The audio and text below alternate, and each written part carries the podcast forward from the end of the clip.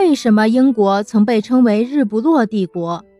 十五世纪中期，英国进入了资本主义的原始积累阶段。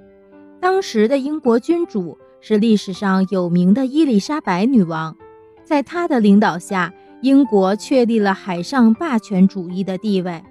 十七世纪中叶，英国爆发了资产阶级革命。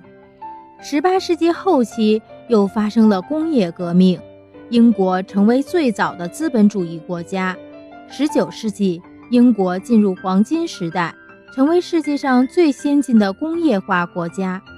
工业的发展需要广阔的市场和原料来源，于是他加紧了向世界各地的侵略，大量搜刮别国的财富。到了一九一四年，英国占有的殖民地比其本土面积大一百四十多倍，是世界上第一大殖民强国。